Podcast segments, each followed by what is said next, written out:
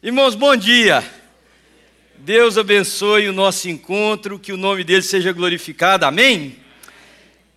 Se eu fizer uma pergunta assim para você, aliás, deixa eu ler um, um, salmo, o nosso salmo aqui de meditação antes. O salmo de número 67 vai estar na tela. Eu quero te fazer uma pergunta. Por que, que você quer ser abençoado? Em qualquer área da sua vida. Por que, que você quer ser abençoado? Por que, você quer ser abençoado com mais dinheiro, por exemplo? Com mais saúde, com longevidade, com um casamento bom? Por que, você quer ser abençoado com bons amigos? Por que você quer ser abençoado com inteligência, com know-how, com capacidade de pensar a vida? Por quê?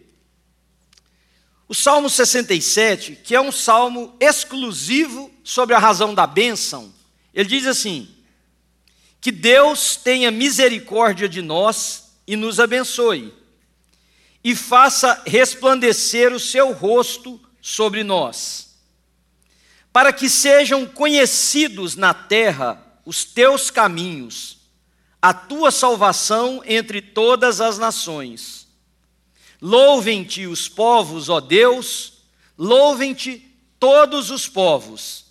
Exultem e cantem de alegria as nações, pois tu governas os povos com justiça e guia as nações na terra. Louvem-te os povos, ó Deus, louvem-te todos os povos. Que a terra dê a sua colheita e Deus, o nosso Deus, nos abençoe. Que Deus nos abençoe e o temam todos os confins da terra. Amém? Bom, eu não sei o que você respondeu. Eu imagino que todos vocês disseram que querem ser abençoados. A razão ou o porquê você quer ser abençoado, eu não posso prescrutar o seu coração. Mas eu posso fazer uma outra pergunta que talvez te ajude a definir para você mesmo, de forma mais clara, por que você respondeu da maneira que você respondeu. A pergunta é o seguinte: o que é que te motiva a fazer o que você faz na vida? O que é que te motiva? Por exemplo, se eu perguntar assim para você, mas veja, eu não estou perguntando de forma superficial, esse é o ponto. Eu queria que hoje eu, Deus me desse a graça de ajudar vocês a aprofundar um pouquinho mais sobre esse pensamento. Se eu perguntasse assim para você, por que você trabalha tanto? Você pode me responder assim, porque eu quero dar o melhor para minha família. Ok? Se eu te perguntar assim, por que, que você vai tanto na academia? Marombeiros e marombeiras de plantão. Você pode dizer assim, é porque eu quero ter mais saúde. Se eu te perguntar assim, por que, que você ora da maneira que você ora? Seja qual for a sua maneira. Você pode dizer, porque eu quero ter mais intimidade com Deus.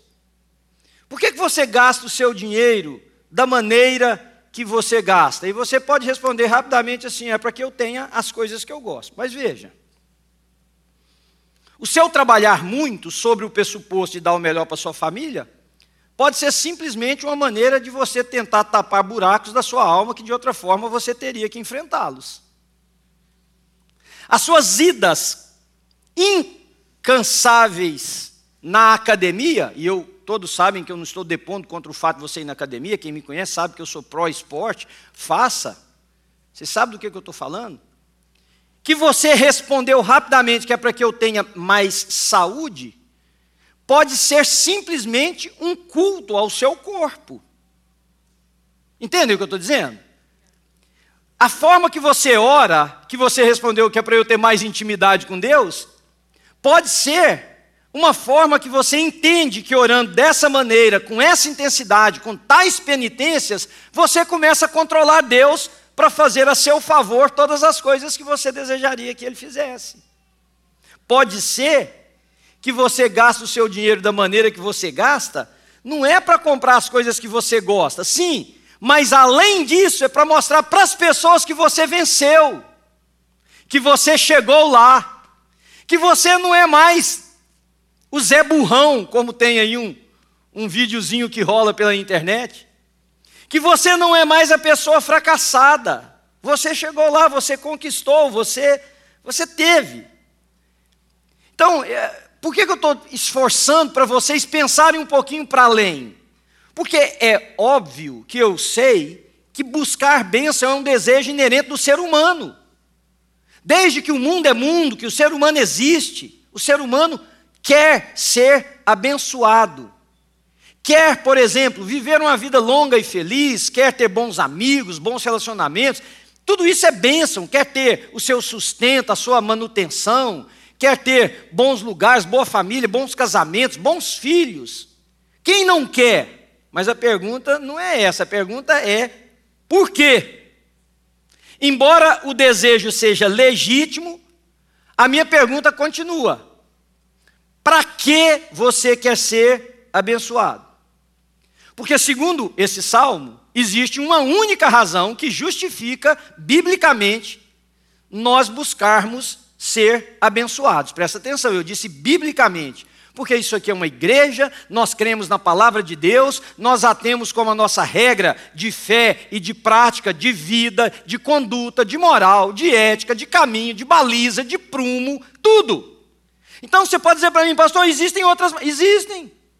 Mas eu não estou aqui falando de filosofias de vida, eu não estou aqui propondo a vocês estilos de caminhada, eu estou aqui dizendo para vocês que eu, Manuel de Oliveira Júnior, creio que a Bíblia é a nossa única regra de fé e prática. Então, tudo que concerne a quem crê na palavra de Deus precisa ser pautado pela palavra de Deus. Vocês me entendem?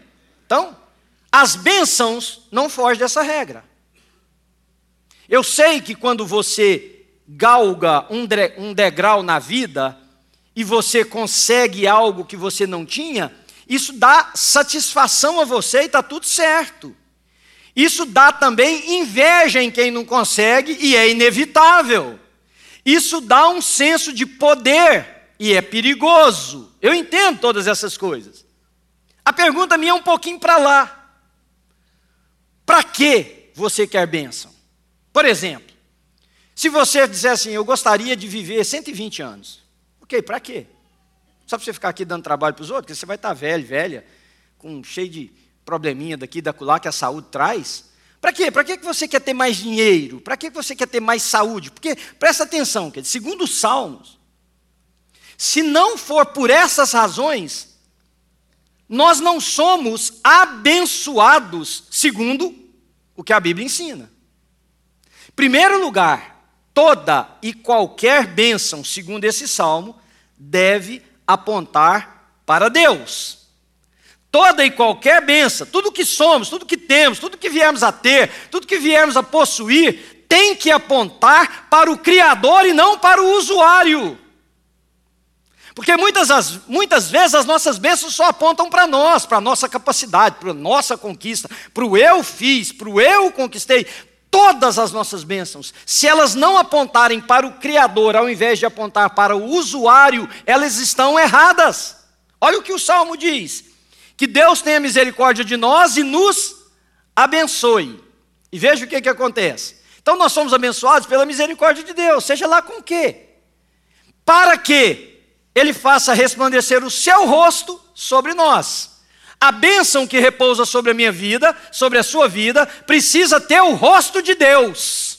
As pessoas precisam olhar e ver que isso não emana de mim, de nós, que isso tem um autor, que isso está para além de mim e de você. E o versículo 2 diz assim: para que, ora, então, para ser abençoado tem uma razão, para que sejam conhecidos na terra os teus caminhos, a tua salvação entre todas as nações, de modo que quando as pessoas olharem para a bênção nossa, seja da capacidade, seja da beleza, seja do dinheiro, seja de qualquer coisa, do network que você criou na vida, isso traga honra e glória para o Criador das nossas vidas, porque do contrário vai gerar soberba, do contrário vai gerar prepotência, do contrário vai promover arrogância e para quem conhece um pouquinho mais da Bíblia, sabe que todas essas coisas são prenúncios da nossa queda. São prenúncios da nossa queda. Quem começa a achar que é demais, está dando os primeiros passos para se tornar de menos. Porque o problema não é que você vai perder, não é que você vai perder o que você tem. A queda não é necessariamente a perda de tudo o que você tem. A queda é perder o brilho da presença de Deus em tudo que você é. Isso é a queda. Você pode continuar com a mesma quantidade de dinheiro, você pode continuar com o mesmo nível de influência, você pode continuar com a mesma inteligência, você pode continuar com a mesma capacidade, mas se Deus não está presente, isso é vazio, isso é oco, isso é temporal, isso é passageiro, isso é terreno e, segundo a Bíblia, isso é até demoníaco. Diz amém para mim, para mim não entender que você está aqui ainda. Né? Então, se toda bênção que eu e você tivermos, irmãos, eu digo toda, não apontar para Deus, apontar só para o usuário, não apontar para o Criador, ela está errada biblicamente. Segundo o conceito que esse salmo nos mostra, que se toda bênção na minha e na sua vida não servir ao propósito de Deus, ela é inútil. Veja o que, que novamente o versículo 2 diz: o salmista está fazendo oração, Senhor, nos abençoe o povo de Israel, um povo nômade, um povo sem casa, um povo sem terra, um povo com a trajetória para se estabelecer como nação, lutando contra os inimigos que apareciam no caminho, tentando se estabelecer como um povo de Deus. A oração era: Senhor, nos abençoe, porque é o desejo do ser humano. Para quê? Senhor, que toda bênção que o Senhor der a nós, seja a abertura do mar, seja o rio que se parte, sejam as montanhas que se abrem, as muralhas que caem, os inimigos que se rendem, o dinheiro que nós tivermos, a sustentação da nossa vida, tudo que nós tivermos, é isso que ele está dizendo no versículo 2: que sirva para que sejam conhecidos na terra os teus caminhos e a tua salvação entre todas as nações. Toda bênção, querido, se ela não apontar para o propósito de Deus, ela é terrena, ela é humana e ela pode ser demoníaca. Qual é o propósito de Deus? Deus quer uma família de muitos filhos e muitas filhas, semelhantes a Jesus, para a honra e glória de Deus Pai. Deus enviou o seu único filho, para que todo aquele que nele crê não morra, não pereça, mas tem a vida eterna. O que Deus quer é resgatar das garras de Satanás aqueles por quem Jesus morreu. E nós somos os agentes da distribuição do conhecimento de Cristo Jesus na terra. Através do que? Das nossas vidas, de tudo que temos, de tudo que somos, de tudo que nós viemos a ser ou a ter, Deus precisa estar sendo percebido como Salvador da terra. E é isso que o versículo mostra salvar as pessoas. Então veja, se Deus te abençoou, e agora, por favor, vá um pouquinho além, tá? Não fica na rasura das respostas que nós damos para satisfazer a nossa própria corrupção. Vá um pouquinho mais embaixo, pensa mais. A sua inteligência, você foi abençoado com inteligência. Para quê? Quem essa inteligência sua já conduziu a Jesus? O que que essa inteligência seu, sua, contribuiu no plano eterno de Deus da salvação?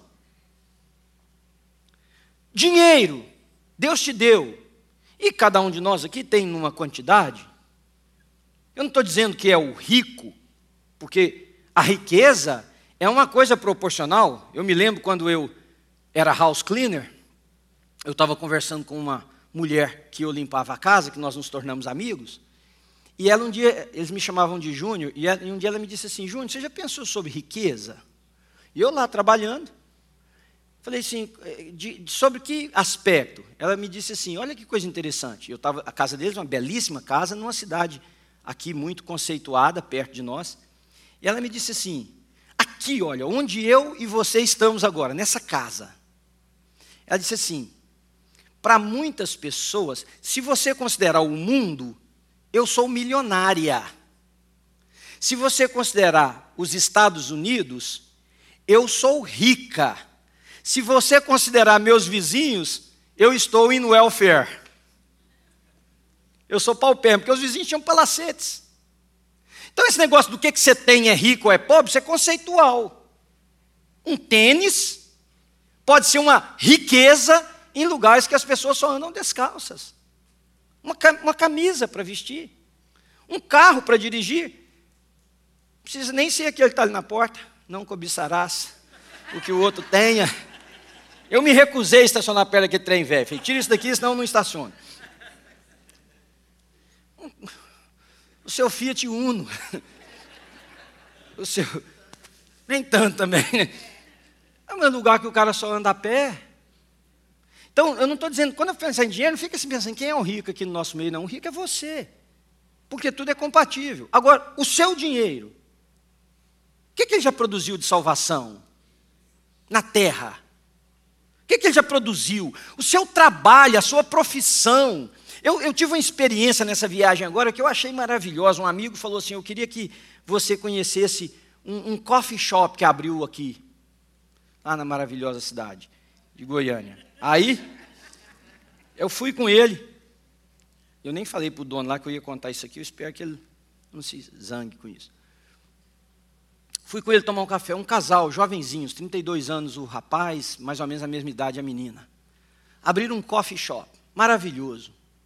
E eu sentei lá, ele queria me apresentar o dono, o dono veio conversar comigo, falou, pastor, que bom que você veio aqui. Aí ele, em determinado momento, ele falou assim, pastor, isso aqui é uma mesa. Isso aqui é uma mesa onde aqui no meu trabalho eu entrego tudo o que Deus colocou na minha vida. Olha que coisa maravilhosa de ouvir. E eu, no meu coração, falei assim, está pregando para mim, que coisa boa, continua. E ele falou, e de repente ele falou assim, o coffee shop assim, ó, pinhado. Ele foi e falou assim, pastor, eu sou muito tímido, seu amigo aí me conhece, eu sou muito tímido. Mas quando Deus põe uma coisa no meu coração, eu faço. Ele foi, falou assim: Deus botou no meu coração agora de orar por você.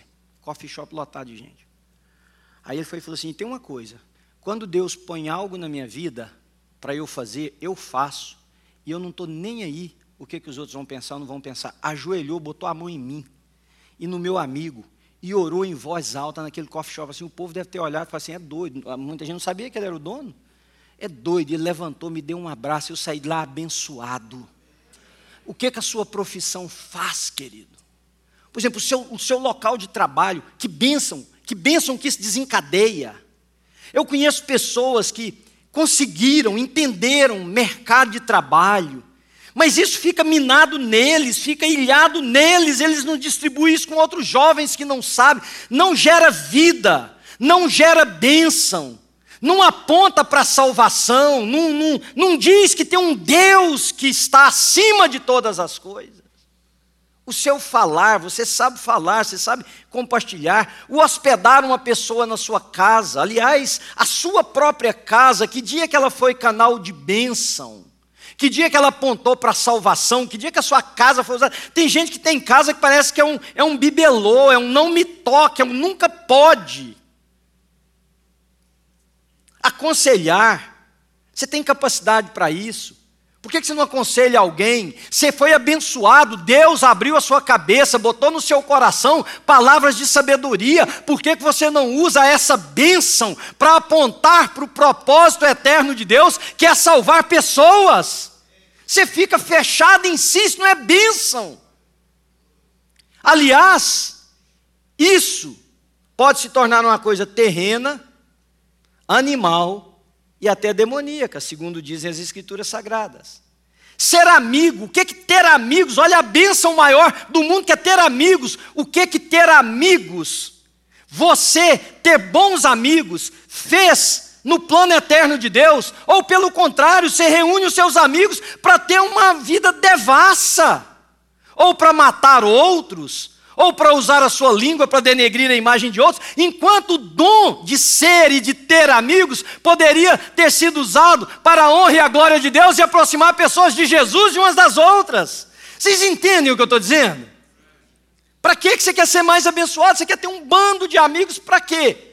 Para ter mais gente para fofocar, mais gente para brigar, mais gente para pôr uma contra a outra. É melhor que você só tivesse um, porque o mal seria menor. Para que, que você tem um dom de cantar e de tocar? Agora, cuidado, o pessoal do louvor pode responder rapidamente: para louvar e glorificar a Deus. Cuidado, porque você pode tocar e cantar como uma forma até mesmo de aparecer como uma forma de satisfazer e tapar os buracos que você tem na sua alma. Não é disso que eu estou falando.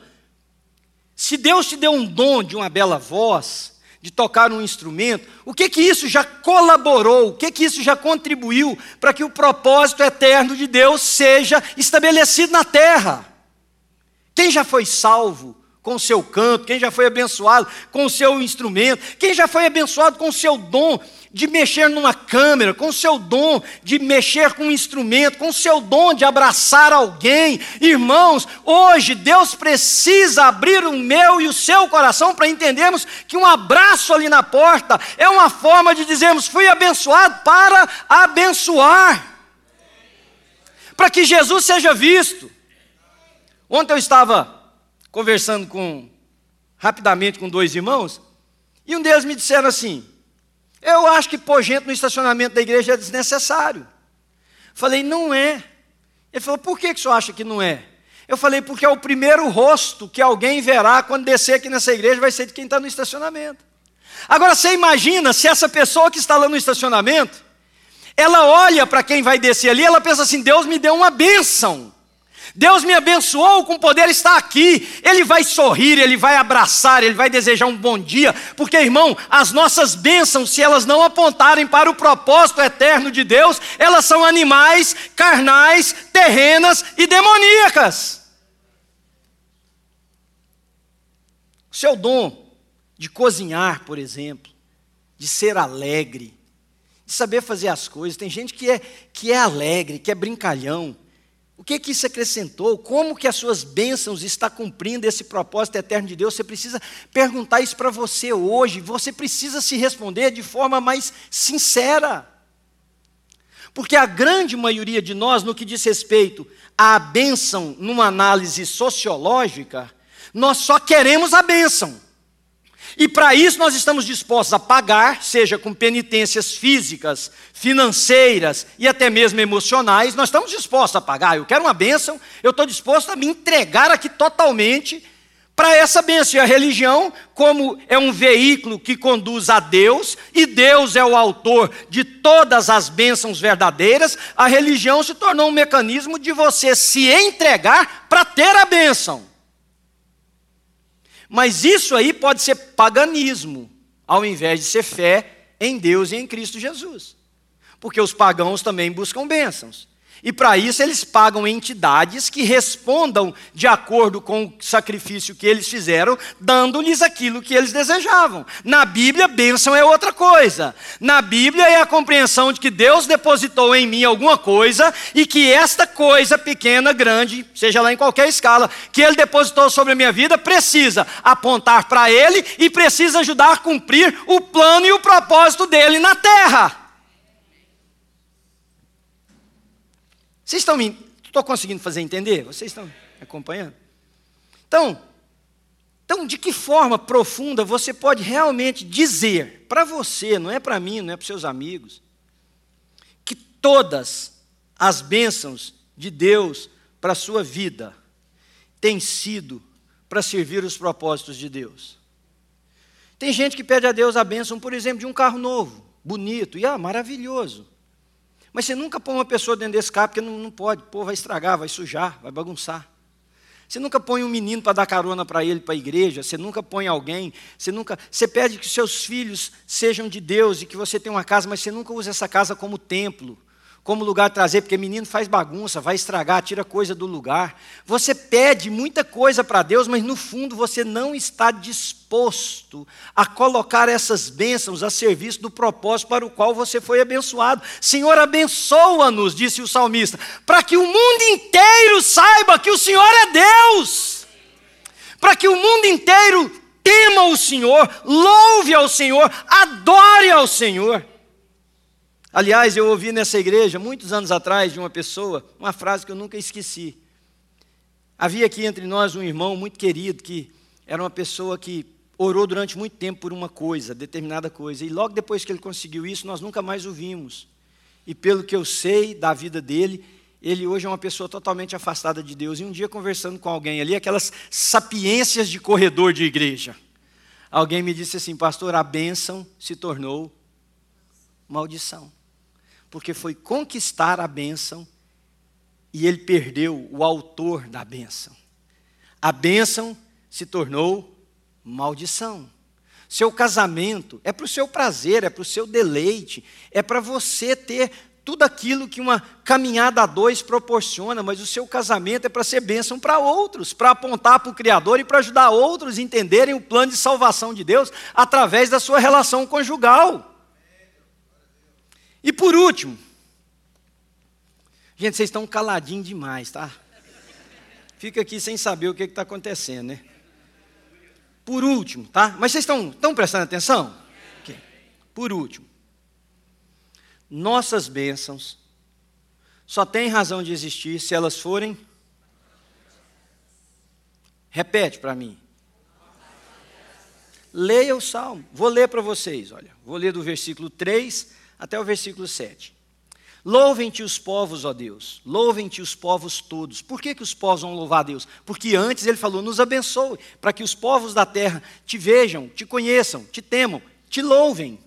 Exultem e cantem de alegria as nações, pois governas os povos com justiça e guias as nações na terra. Louvem-te os povos, ó Deus, louvem-te todos os povos, que a terra dê a sua colheita. E Deus, o nosso Deus, nos abençoe. Que Deus nos abençoe e o temam todos os confins da terra. Não há um único lugar desse salmo que a bênção é pedida para ficar no destinatário da bênção, no recipiente da bênção. Não há.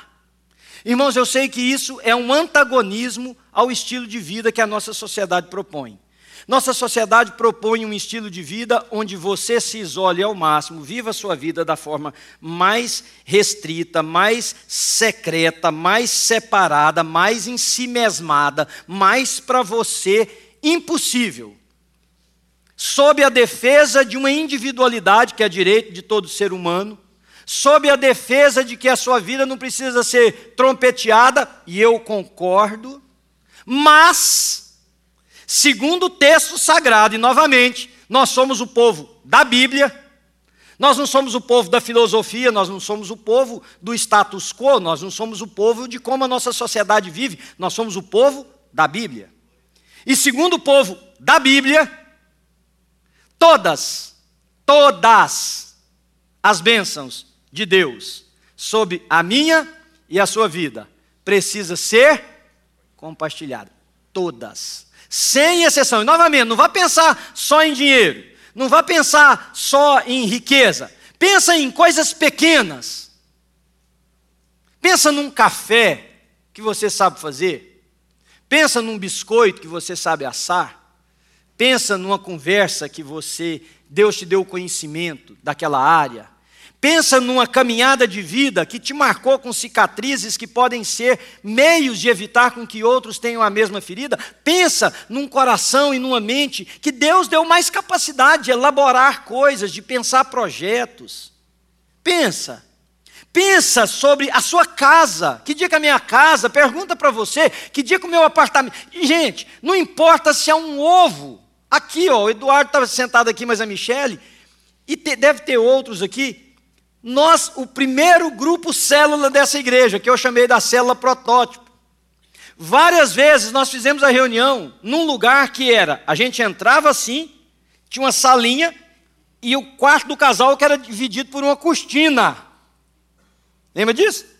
Várias vezes eu fiz a reunião sentado na cama do casal e o pessoal sentado no chão ao redor.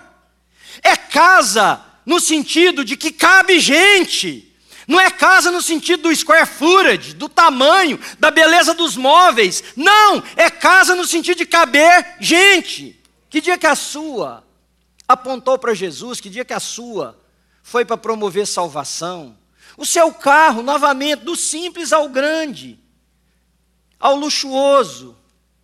Mas sai dessas coisas assim e começa a pensar em você, irmão. Você tem habilidades que as pessoas precisam para saber que Deus é o Senhor. Você tem habilidades para conduzir pessoas a Jesus, você tem habilidades para cuidar de um jovem, você tem habilidades para ajudar uma mocinha que acabou de casar, você tem habilidade de ajudar um casal que está em conflitos, você tem habilidade para orar e pegar na mão de alguém, você tem habilidade de ser o ombro que alguém precisa para chorar, você tem bênçãos que Deus te deu para ser compartilhadas.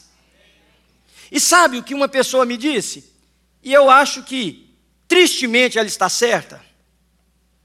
Sabe, olha que coisa do capeta. Porque só pode ser ele que pensa umas coisas dessas e põe no coração das pessoas. Toda igreja luta com voluntários. Toda. Pequena, de 5 a de 5 mil. Um dia a gente estava pensando como é que a gente ensina as pessoas que voluntariar é isso. Voluntariar é pegar a bênção que eu recebi e repartir. Ok? Aí uma pessoa me disse assim: não é a pessoa, tá, gente, que é do capeta, não. É o, o pensamento que não veio dela, é um pensamento dominante. Disse assim, pastor, a maior dificuldade da gente ter voluntário é porque as nossas coisas são bem feitas. Imagina. A maior dificuldade da gente ter voluntário é porque as nossas coisas são bem feitas. Aí eu fico pensando assim, bom, então vamos todo mundo sentar no chão. Negócio que vai virar a casa da tia Joana. As Joanas que me desculpem, principalmente as que são tias. Bagunça geral, não vamos ter nada, não ter nada organizado, não ter nada, porque aí qualquer um se sente. Não, irmãos, presta atenção. Isso é uma des... por isso que eu estou dizendo, a gente tem que descer um pouquinho mais. Meu interesse aqui hoje não é fazer você ficar na rasura do seu pensamento, é te desafiar a descer um pouquinho mais. Não importa em que nível o ambiente que você frequenta está, o seu dom, a sua bênção de ter sido abençoado por Deus, é para que esse lugar se torne melhor. Para que esse lugar preserve a sua excelência. Para que esse lugar aponte mais para Deus e leve mais pessoas para Deus. Quanto talento num lugar como esse. Quanta capacidade intelectual num lugar como esse. Quanto poder financeiro num lugar como esse. Quanta capacidade de iniciar, de pensar e executar projetos num lugar como esse. Mas muitos nunca compartilham a bênção de ter sido abençoado. Recebeu do Senhor, reparta. Olha o que nós falamos aqui no momento da ceia eu recebi do Senhor o que também vos entreguei. Ou seja, o apóstolo Paulo foi abençoado com uma revelação, como ele mesmo diz, pós-parto. Paulo não foi um apóstolo que seguiu Jesus, não foi um discípulo de Jesus, ele conheceu Jesus depois, ele cita como um abortivo até, ou seja, a revelação que ele teve de Cristo foi posterior, não foi por meio da caminhada, foi pela revelação de Jesus Cristo propriamente eu recebi do Senhor, eu também vos entreguei. Eu recebi do Senhor para repartir com vocês essa bênção que está aí, querido. Me olhe aqui, por favor, um segundo. Se ela não apontar que veio de Deus, se ela não contribuir nos propósitos eternos de Deus para a humanidade, e se ela não for compartilhada, ela não é uma bênção divina. Você pode dizer, ah, pastor, quem me deu isso então? Foi o capeta? Às vezes. Às vezes. Ele tem problema nenhum dar coisa para ninguém, não. Aliás, eu não sei se vocês sabem, eu comecei minha vida de pregador falando sobre a influência da música na vida de, na, na vida de adolescentes. Eu gostava, gosto muito de música, e comecei a estudar as propostas, e uma vez eu encontrei num álbum de um, de um cantor chamado Nazareth, uma, uma, o álbum é, foi a resposta perfeita para isso. Lembra quando tinha. Vocês lembram ainda dos vinil, dos discos? Você é velho, hein? É velho também. Disco de vinil. Botava-se na capa, né? A capa na frente do disco era uma mulher linda, linda, escultural, de biquíni, corpo perfeito. Sabe aquelas que parece que fez, jogou fora o formão? e que causa inveja nos, nos outros, tudo. Assim como tem homem também, né? Falei da mulher porque a capa lá é a mulher. E ela estava assim, com uma mão assim e com a outra mão a gente não via. Aí na outra, na contracapa, na outra parte do, do, da capa do disco, é como se você virasse assim, ela tinha uma adaga na mão, desse tamanho. Era ela fazendo assim e aqui atrás ela segurando uma adaga desse tamanho, um punhal. Satanás dá as coisas, mas é assim: a mão é linda, o corpo, a frente é lindo, mas atrás tem um, tem um punhal. Pode ter certeza. Pode ter certeza absoluta. Mas às vezes a bênção não foi nem do capeta, foi de Deus. E isso não quer dizer que você é abençoado, quer dizer simplesmente que Deus é bom. Porque a Bíblia diz que ele faz nascer o sol sobre justos e injustos e vira a chuva sobre bons e maus. O fato de estar tá chovendo na sua horta não significa que ele é mais abençoado. Significa simplesmente que Deus é bom. E a graça comum de Deus é percebida e recebida até mesmo por quem não deveria receber. O ponto não é esse. O ponto não é se é ou se não é abençoado. O ponto é se você pode responder com profundidade as perguntas que foram feitas aqui hoje pelo salmista. Que o Senhor nos abençoe. Para quê? O salmista respondeu: para que todos os povos da terra te conheçam, te louvem, te temam. Há uma outra versão que diz te adorem. Imagina o dia que a bênção de Deus sobre a sua vida for tão abundante. Esse lugar aqui não vai precisar de dez cultos, porque ela vai começar a ser derramada sobre as pessoas. Sabe o dia que a bênção que Deus colocou na sua vida servir para aconselhar adolescentes, todas aquelas salas ali vão estar cheias de conselheiros. Você imagina o dia que a bênção de Deus de pensar projetos tiver sendo derramada aqui nessa igreja, vai ter 50 projetos acontecendo que não precisa da presença do pastor, porque tem homens e mulheres abençoados por Deus, pensando e fazendo com o coração de quem quer ver a bênção de Deus ser derramada. Sabe o que vai acontecer? Lá no estacionamento não estará o homem ou a mulher que não tem nada para fazer vai estar o melhor dessa igreja, o mais talentoso, o mais abençoado, o mais hábil vai estar lá de fora, porque ele vai querer que o primeiro rosto a servir seja o dele, ele quer repartir essa bênção com Deus. Não é assim, você pega o cara mais mal-humorado, ninguém quer em lugar nenhum, nem na cozinha, empurra ele lá para o estacionamento. Não. Sabe o que é? O mais abençoado vai dizer assim: Eu quero entrar no lugar que eu puder mais ser útil. Amém? Então eu vou encerrar com a mesma pergunta. Você quer ser abençoado? Se você quer ser abençoado só para satisfazer os seus desejos, tem deuses pagãos por aí que você paga as entidades, talvez eles até façam para você, sem muito problema. Às vezes vale uma galinha de pescoço cortado, às vezes vale algumas danças específicas que você tem que fazer, às vezes tem escadarias que você tem que subir de joelhos, tem Deus à venda de toda maneira por aí. Mas se você quer o Deus da Bíblia, quem nós cremos aqui nessa igreja, você diz amém para mim? E por quem nós queremos viver. Se você quer a bênção desse Deus, você precisa repensar. E precisa responder para você por que, que você deveria ser abençoado.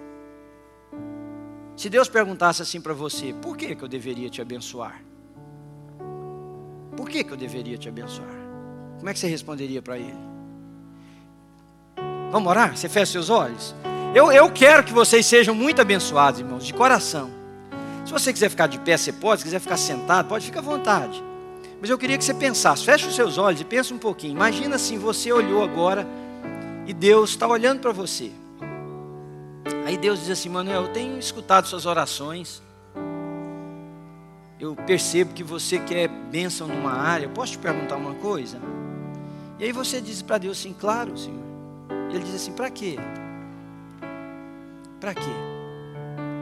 Para quê? Mais um pouquinho? Para quê? E aí eu gostaria de convidar vocês a nós nos arrependermos todas as vezes que nós pedimos bênção pelas bênçãos, ou bênçãos para nós mesmos, e você pudesse dizer assim, Senhor, eu queria que a minha bênção, todo mundo que olhasse para ela, pudesse dizer assim: existe um Deus no céu. Amém, querido? Ora sim, diz, Senhor, eu queria que a minha bênção, eu queria, Senhor, que a minha bênção, seja ela qual for, em que área, ela contribuísse para que as pessoas te conhecessem, fossem salvas pelo Senhor. Sabe, Senhor, aquela piscina bonita lá na minha casa, eu queria que ela fosse um lugar de salvação de gente. Sabe, aquele, aquele ambiente que o Senhor me deu capacidade de criar em qualquer lugar que eu estiver, eu queria que Sabe, irmãos? E por último lugar, Senhor, eu queria que o Senhor me abençoasse para que eu repartisse. Que o Senhor desse semente para eu poder semear. Sabe, eu vou, eu vou comer dela, eu vou plantar dela para mim também, mas eu quero semear, Senhor. E se você não pode responder assim para Deus hoje, peça perdão. E recomprometa a sua vida. Porque nunca é tarde, Deus não é fim, Deus é início de tudo. Deus é início. Hoje pode ser o primeiro dia do restante da sua vida, com a presença de Deus estruturando todas as áreas dela.